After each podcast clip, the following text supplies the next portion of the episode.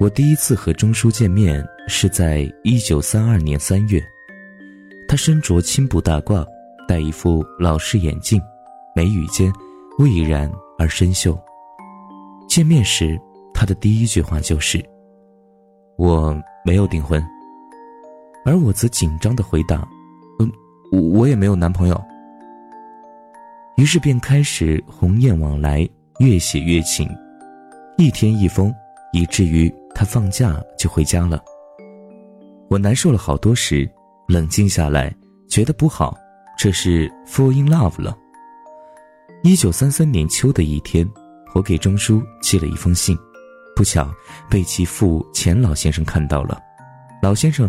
招呼也不打，就擅自拆阅。后来，钟叔跟我说，老先生看到信后，对我大加赞赏，因为我在信中对老钱说：“现在吾两人快乐无用，是两家父亲兄弟皆大欢喜。吾两人之快乐，乃彻始终不受障碍。”老先生边看边赞，真是聪明人语。一九三五年春，老钱获公费留学资格。那时我还没有毕业，但是考虑到老钱从小生活忧郁，被教养惯了，除了读书之外，其他生活琐事一概不关心，尤其是不善于生活自理，处处得有人照顾，我就下定决心跟他完婚，一起去英国。多年后，读到英国传记作家概括最理想的婚姻，我见到他之前。从未想到要结婚，我娶了她几十年，从未后悔娶她，也未想过要娶别的女人。我把她念给钟书听，他当即回说：“我和他一样。”我说：“我也一样。”钟书常自叹：“拙手笨脚。”我只知道他不会打蝴蝶结，分不清左脚右脚，拿筷子只会像个小孩那样一把抓。我并不知道其他方面他是怎样的笨，怎样的拙。一九七二年的早春，我们从干校回到北京不久，北京开始用煤气罐代替蜂窝煤。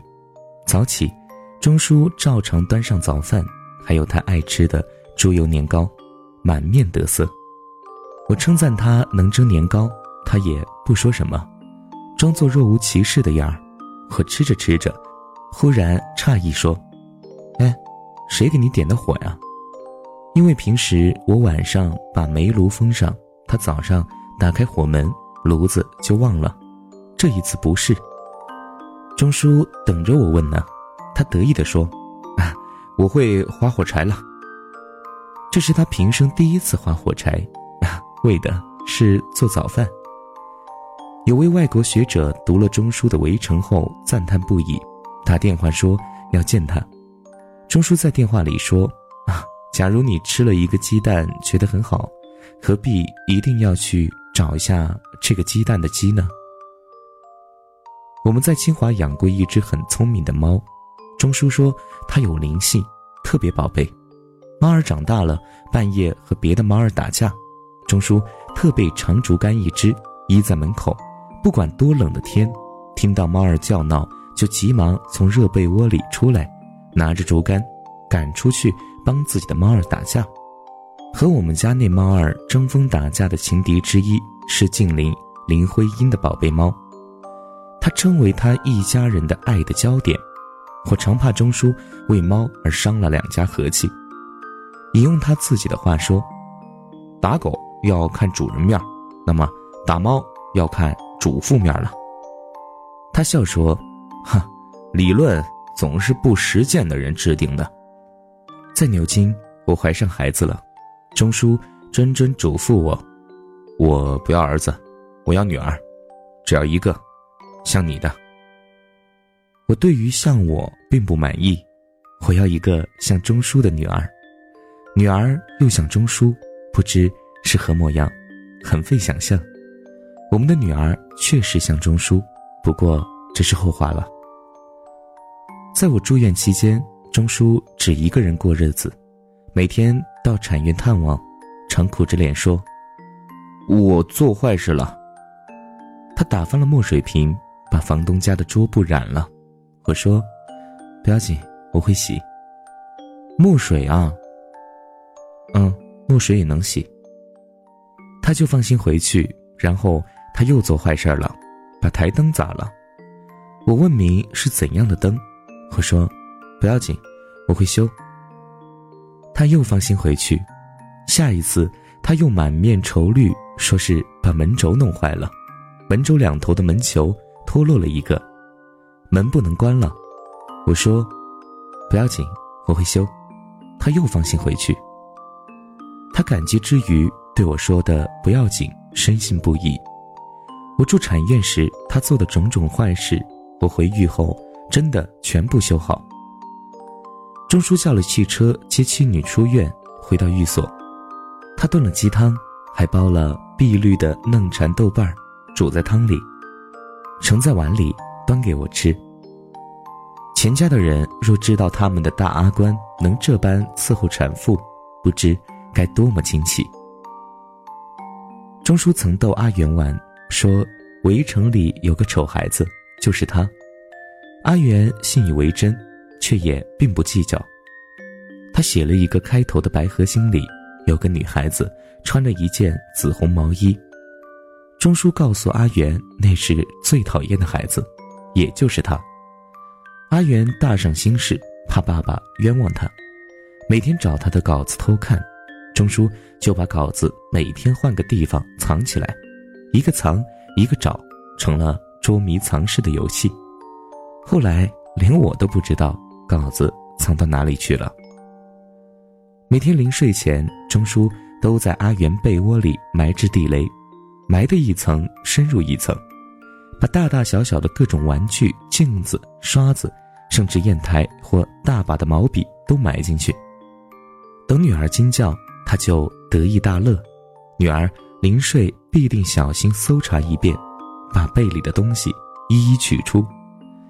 钟叔恨不得把扫帚、簸箕都塞入女儿被窝，博取一遭意外的胜利。这种玩意儿天天玩也没多大意思，可是钟叔。百玩不厌。钟叔曾经很认真的跟我说：“假如我们再生一个孩子，说不定比阿元好，我们就要喜欢那个孩子了。那我们怎么对得起阿元呢？”提倡一对父母生一个孩子的理论，还从未讲到父母为了用情专一而只生一个。我们在牛津时，钟书午睡，我临帖，可是一个人写写字困上来。便睡着了。他醒来见我睡了，就饱蘸浓墨，想给我画个花脸。可是他刚落笔，我就醒了。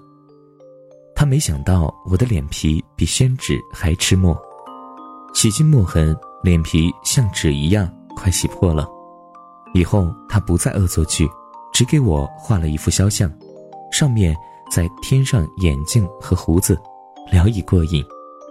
回国后，他暑假回上海，大热天，女儿熟睡，女儿还是娃娃呢。他在她肚子上画一个大脸，挨他母亲一顿训斥，他不敢再画。人间不会有单纯的快乐，快乐总夹带着烦恼和忧虑，人间也没有永远。我们一生坎坷，暮年才有了一个可以安顿的居处，但老病相催。我们在人生道路上已走到尽头了。一九九七年，阿元去世；一九九八年岁末，钟叔去世，我三人就此失散了，就这么轻易失散了。世间好物不坚牢，彩云易散琉璃脆。现在只剩下我一人，我清醒的看到以前当做我们家的寓所，只是。旅途上的客栈而已，家在哪里，我不知道，我还在寻觅归途。我是在父亲的引导下开始迷恋读书的，无论是中英文都拿来啃，慢慢的读书成了我最大的爱好。一次父亲问我：“阿季，三天不让你看书，你怎么样？”我说：“不好过。”一个星期不让你看呢，我答：一个星期都白活了。我和谁都不争，和谁争我都不屑。我爱大自然，其次就是艺术。我双手烤着生命之火取暖，火萎了，我也准备走了。我早年翻译英国诗人兰德的诗句，中书病中，我只求比他多活一年。照顾人男不如女，我尽力保养自己，征求夫在先，妻在后，错了次序就糟糕了。钟叔走时，一眼未和好？我扶到他耳边说：“你放心，有我呢。”媒体说我内心沉稳和强大，其实，钟叔逃走了，我也想逃走，但是，逃到哪里去呢？我压根儿不能逃，得留在人世间，打扫现场，尽我应尽的责任。我今年一百岁，已经走到了人生的边缘。我无法确知自己还能走多远。寿命是不由自主的，但我很清楚，我快回家了。我得洗净这一百年沾染的污垢回家。我没有登泰山而小天下之感，只在自己的小天地里过着平静的生活。细想至此，我心静如水。我该平和地迎接每一天，准备回家。在这物欲横流的人世间，人生一世实在是够苦。你存心做一个与世无争的老实人吧，人家就利用你欺负你；你稍有才德品貌，人家就嫉妒你排挤你；你大度退让，人家就侵犯你损害你。你要不与人争，就得与世无求，同时还要维持实力，准备斗争。你要和别人和平共处。就先得和他们周旋，还得准备随时吃亏。少年贪玩，青年迷恋爱情，壮年汲汲于成名成家，暮年自安于自欺欺人。人寿几何，顽铁能炼成金晶，能有多少？但不同程度的锻炼，必有不同程度的成绩；不同程度的纵欲放肆，必积下。不同程度的顽劣。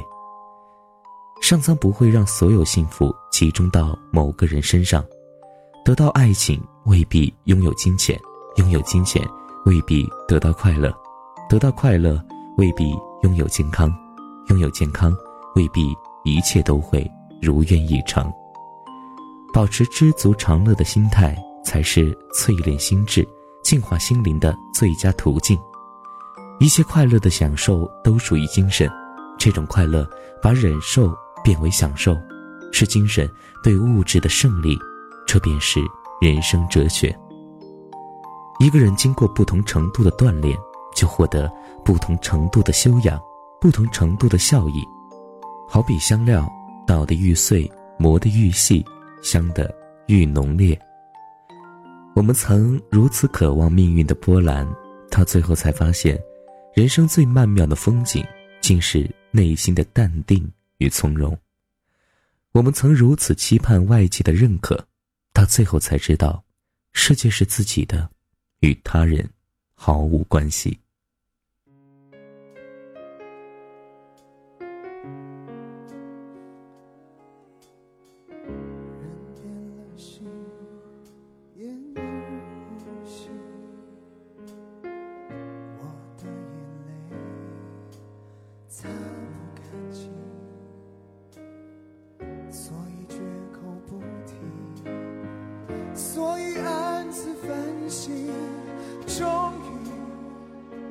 我挣脱了爱。